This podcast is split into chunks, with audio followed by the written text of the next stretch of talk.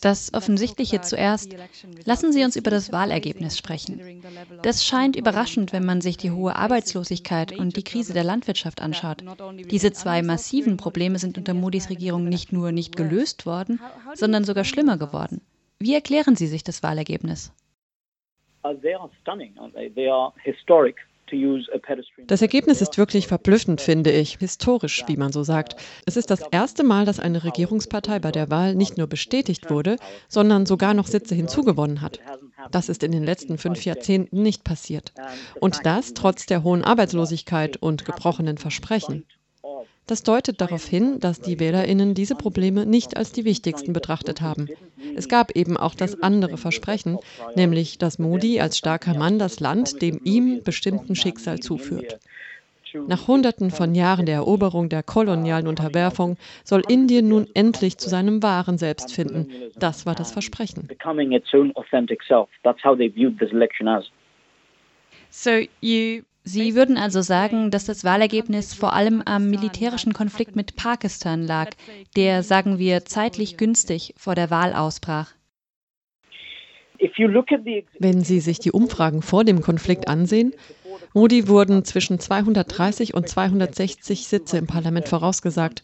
260 hätten eine Mehrheit bedeutet, aber keine so bequeme. Der Konflikt mit Pakistan hat ihm diesen großen Wahlerfolg auf dem Silbertablett serviert, weil er Modi die Gelegenheit gab, die Muskeln spielen zu lassen, die Opposition als schwach darzustellen und sich selbst als starke nationale Führungsfigur. Das hat ihm auf jeden Fall geholfen. In Ihrem Artikel im Guardian kurz vor der Verkündigung der Wahlergebnisse schreiben Sie, dass ein Sieg Modis das Land an einen dunklen Ort führen würde. Was genau befürchten Sie, wird sich verschlimmern? Der Begriff dunkler Ort stammt nicht von mir. Er wurde von der Redaktion hinzugefügt. Aber ich spreche in meinem Artikel davon, dass Indien sich auf dem Weg zur religiösen Spaltung befindet, von dem es nur schwer ein Zurück gibt. Dazu müssen wir die Geschichte des Hindu-Nationalismus verstehen. Hindu-Nationalismus ist in seinem Kern eine Reaktion auf die Teilung Indiens. Es gab schon in den 1920ern eine hindu-nationalistische Bewegung, aber es gab sozusagen keinen Markt dafür. Aber in dem Moment, als die Teilung Indiens und Pakistans dem muslimischen Nationalismus entgegenkam, wurde auch der hinduistische Nationalismus legitimiert. Gandhi und Nehru haben dieses Phänomen lange unter Kontrolle gehalten, aber mit der Zeit wurden hindu-nationalistische Stimmen immer lauter, die verkündeten, dass Indien die Nation der Hindus ist. In ihrem Geschichtsverständnis wurde Indien von Muslimen und Europäern erobert und beherrscht. Indien hat neue Gruppen immer integriert und willkommen geheißen. Es waren die indischen Muslime, die ein eigenes Land wollten.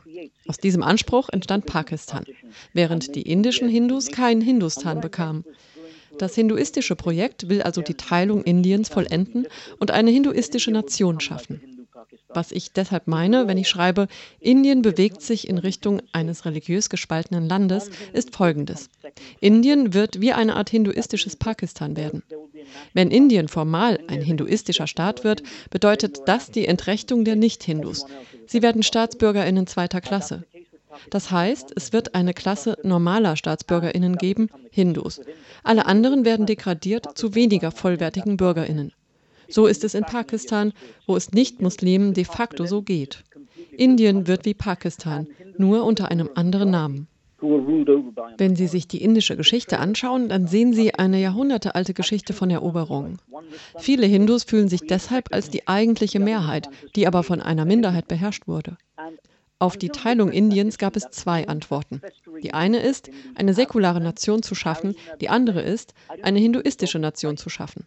Und bevor wir dieses Problem, die offene Wunde, nicht angehen, können wir diese Krise nicht lösen.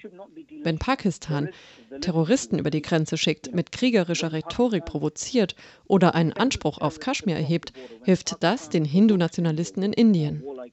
Das ist auch das Ziel des Ganzen, denn wenn Indien ein hinduistischer Staat wird, legitimiert das die Teilung Indiens, die ja auf der Behauptung aufbaut, Hindus und Muslime seien zwei unterschiedliche Völker. Pakistan und die Hindu-Nationalisten sind also im Grunde zwei Seiten derselben Medaille.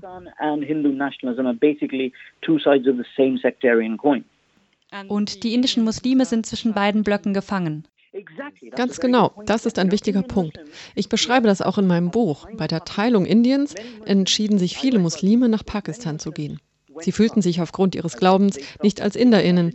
Aber Millionen von Muslimen sagten auch, nein, ich bin Inder oder Inderin. Mein Glaube ist nur ein Teil meiner Identität. Und sie blieben in Indien und trafen damit eine Entscheidung, die hinduistische Inderinnen nicht treffen mussten. Sie entschieden sich gegen Pakistan. Warum sollten sie also für Taten von Pakistanerinnen verantwortlich gemacht werden? Welche Schuld an dieser Spaltung trifft Modi?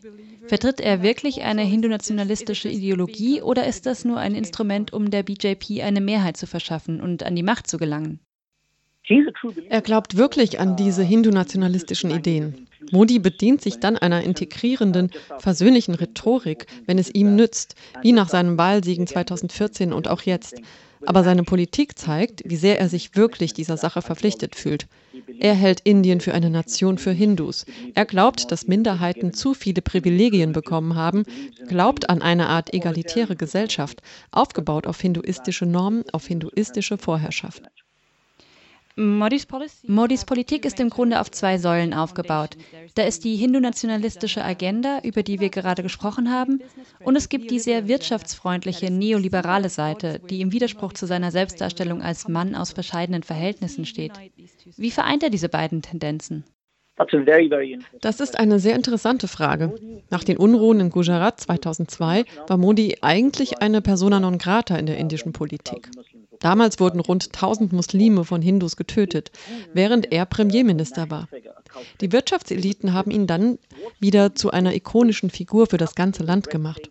Modi hat die Regulierungen und die Bürokratie zugunsten der Wirtschaft ausgebremst, sodass die Unternehmen ein extrem wirtschaftsfreundliches Klima vorfanden. Im Gegenzug haben sie ihn zu dem unersetzlichen Anführer gemacht, den Indien angeblich braucht. Diese zwei Dinge scheinen widersprüchlich, aber sie sind es nicht.